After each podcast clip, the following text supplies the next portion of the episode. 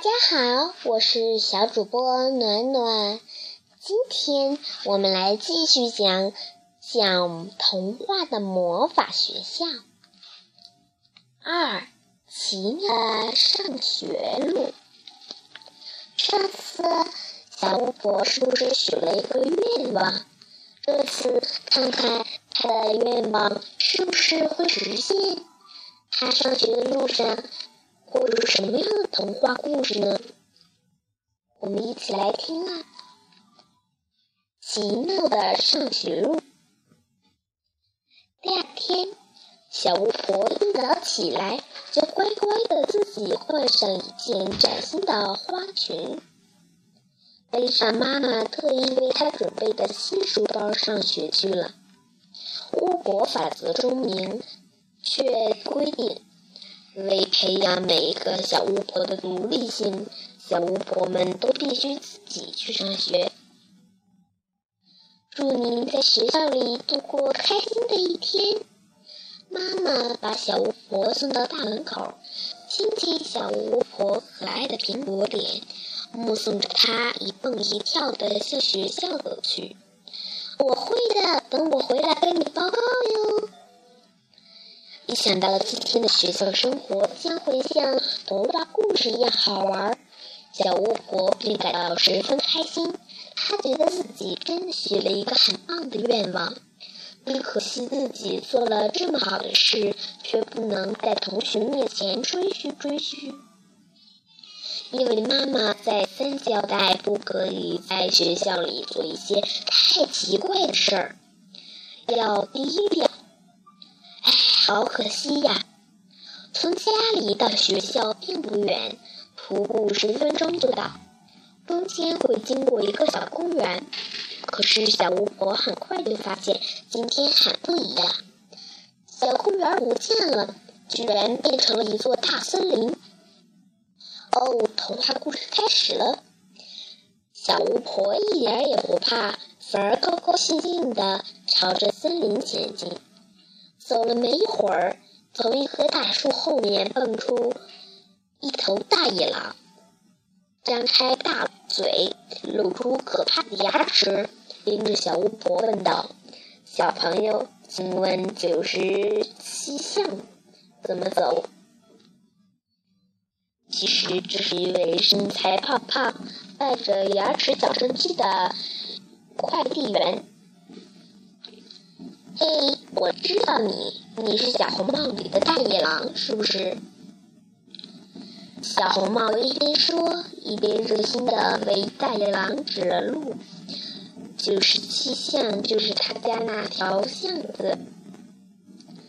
快递员当然听不懂小巫婆在说些什么啦，但他可没有多余的时间，他的三轮推车上可是一。有一座堆得像小山一样高的东西等着要送呢，哪有闲工夫去猜一个小朋友说所说的话是什么意思呀？小巫婆继续走，她经过一条河流，其实只是一条小水沟，再爬过山坡，只是一个小土堆。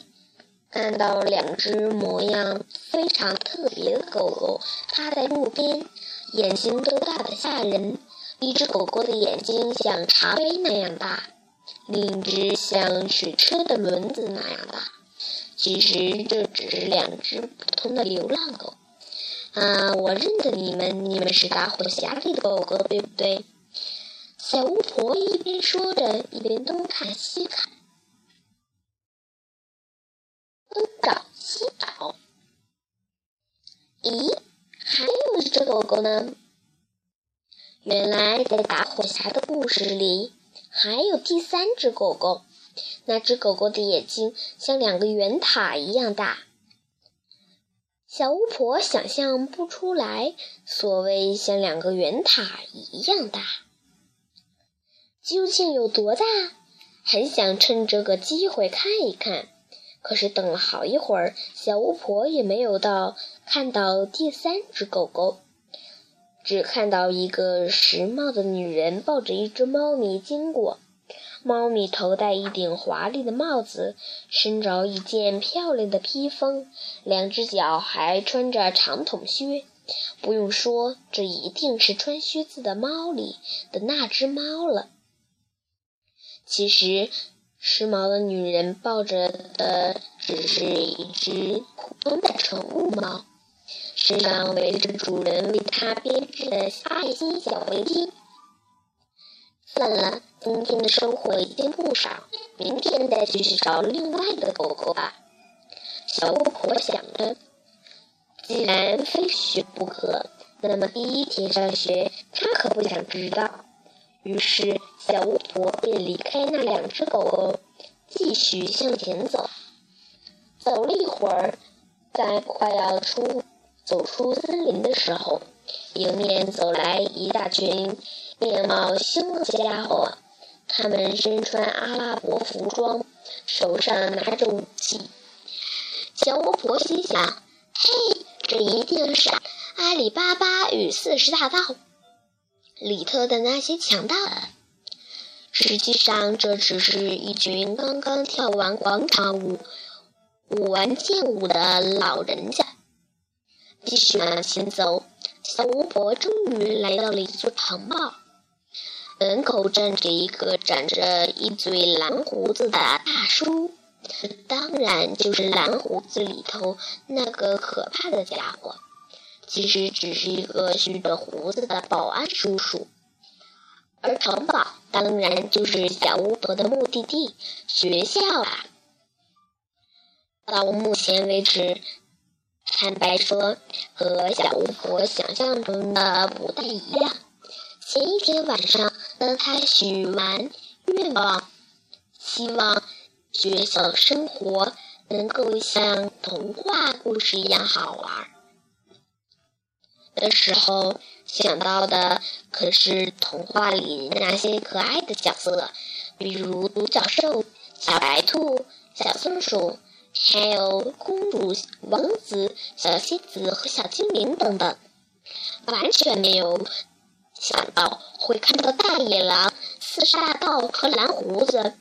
不过仔细一琢磨，也挺好的，他们也都是童话故事中的角色，还让自己大吃了一惊。再说眼前这座城堡看起来也很好。挺气派，也挺豪华，让人一看就很想进去逛逛。好，小巫婆想，我要开始第一天的学校生活了。她做了一个深呼吸，精神抖擞的开始去找自己的教室。好了，亲爱的小朋友们，今天的故事讲完了，你们想不想知道？小巫婆在学校里的冒险呢？我们明天再见吧。